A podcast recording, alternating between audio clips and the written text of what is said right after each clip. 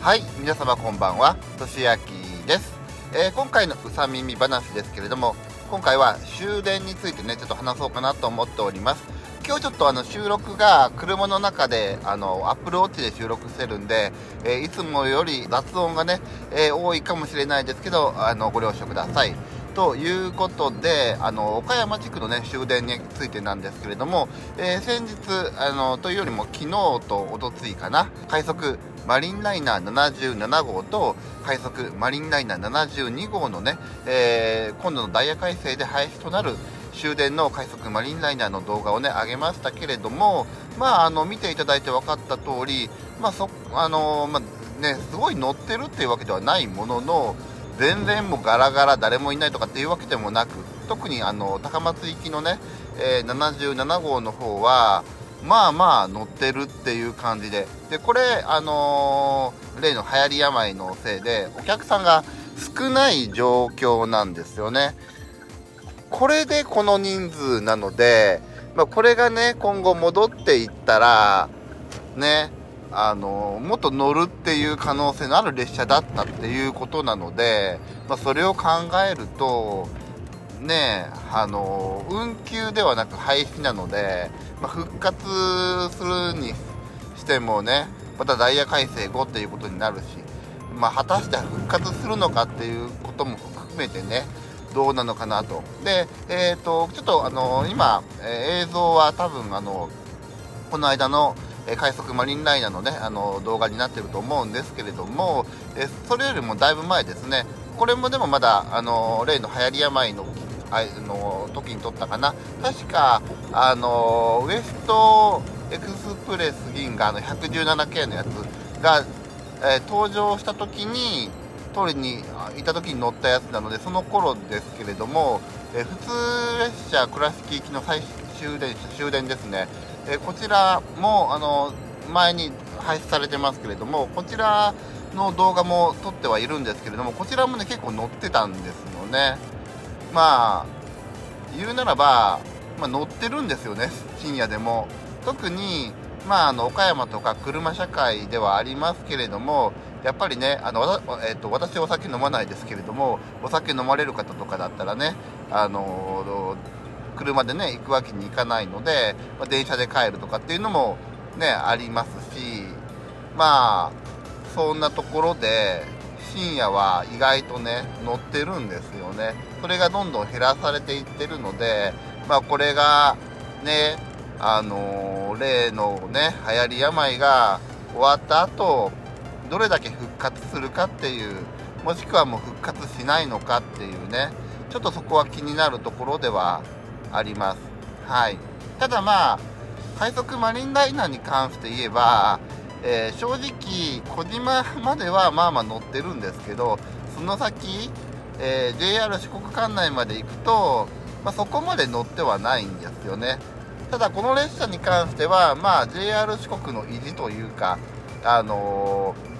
ー、ね、東京方面からの最終の岡山までの最終の新幹線で接続できるっていうのもあったので、まあまあ、ある意味、いずれ残してたっていうかね、宣伝文句のために残してたっていうのもあるのかもしれないんで、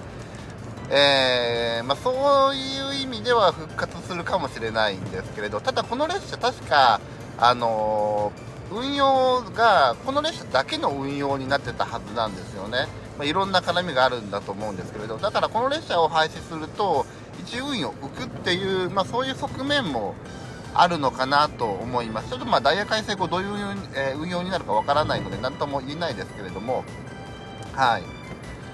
えー、まあそんなところで、で、あと、あのー、この間の動画、昨日の動画ですね、出した72号の方ですけれど、こちらの方が本当に、あのお客さん乗ってないかなと思ったら意外と乗ってたっていうかね、まあ、この列車もあの実は私前にも乗ってるんですけれどその時もまあまあ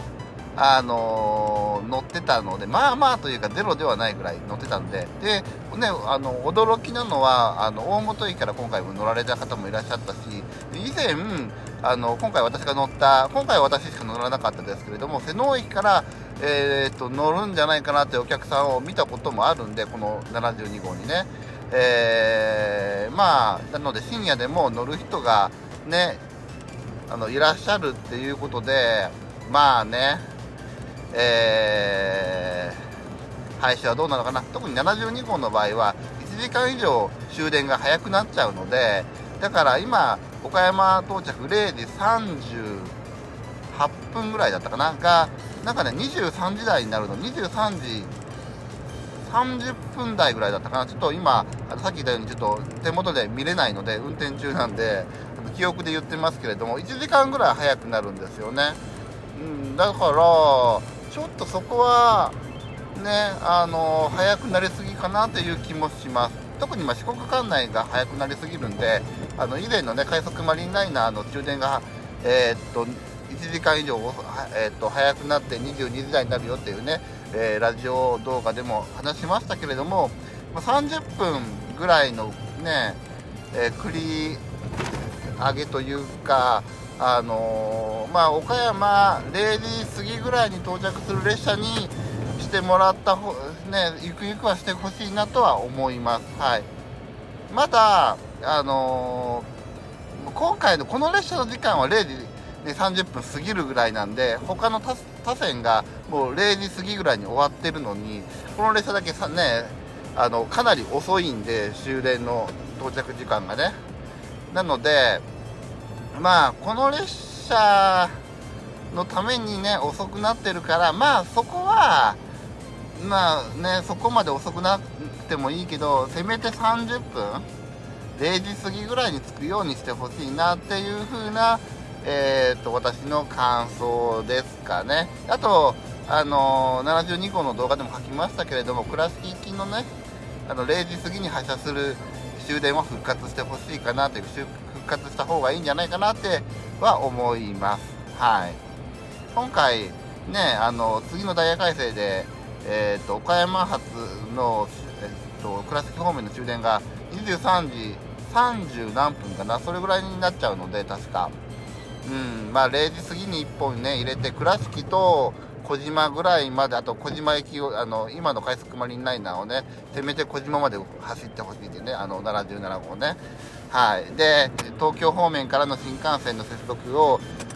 最終の、えー、岡山駅の新幹線で岡山まで来て、え、乗り換えれる在来線が、せめてね、倉敷までと小島まで、小島じゃ無理だとしても、茶屋町まででもいいと思うんで、そこまででもね、あれば、いいんじゃないかなってね個人的には思いますね。この2方向だけでもね残してほしいなっていうねあの復活ねしてほしいなと思います。はい。ちなみにあの茶屋町方面まで残してほしいっていうのはあの早島とかだったらね駐車場安いんでね岡山の駐車場高いですけど早島だったらね結構駅前にね早島町のあの町営の駐車場ね長時間安く止めれる駐車場とかもあるし。なのでねあのー、新幹線乗る方もね林まで行って車で止めてっていうのもねできるんでね。まあそれ余談ですけれどもはい。まあ、そんなところで今回は終電について話していきましたけれども今回のダイヤ改正で終電が早くなるのがえ、っとまあ1的なものなのかそれとももう復活しないのかこれはこの先のね、えー、1年後2年後のダイヤ改正にちょっと注目かなって思います。ちなみに今の流行り病ですけど私はあのまだ続くとは思ってます。はい。まだあの緩やかにはねあのいつも通りというか普段通りになっていくとは思うんですけどもまあまだもうちょっと1年とかもうちょっとかかるのかなっていうももっとかかるかもしれないかなっていうあのー、今予想は立ててます。はい。予想というか今のねあの日本の状況からいくと完全になんかなくならなければなんかちょっとでもなんかねあのあればなんかすぐ騒ぎ立てるんでまあ世界的にまあもう大したことなくなったからもういいんじゃないかなってなっても日本だけはなんか必要以上の対策を対策っていうのかな？制限か。制限をねするような気もしてるんでまあ、まだあと1年ぐらいはね復活はしないのかなあの状況がねとは思っております。はい。まあそんなところで今回はダイヤ改正についてあのダイヤ改正の終電がね早くなることについて話していきました。今回は先ほども言ったようにね車運転中に、まあ、普段の雑談ラジオの同じ収録方法で撮ってるんでちょっとクオリティが下がってるところはありますけれども最近のうさみみ鉄道話はあのパソコンの前でね話してるんで調べながら話してたんですけれどもと今回はね時間がなかったのではい。えー、というわけでまたねあのうさみみ鉄道話えー、いろんな話していきますので今回は、まあ、終電の話というかでしたけどもっと明るい話とかもねしていこうかなと思いますのでよかったらチャンネル登録そして通知のオンしていただいて、えー、またね聞いていただけると嬉しいです。3月からねあの3月 YouTube のまああのー、例のねえ、収益爆上がりキャンペーンというか、ね、の期間に入りますから、頑張って動画出していきますので、と言ってもね、まずは、まあ、あの、確定申告やらないといけないので、はい、ちょっと、あの、ここ数日は、ちょっと動画少なめになるかもしれないんですけれども、はい、よろしくお願いいたします。それではまた次の動画でお会いしましょう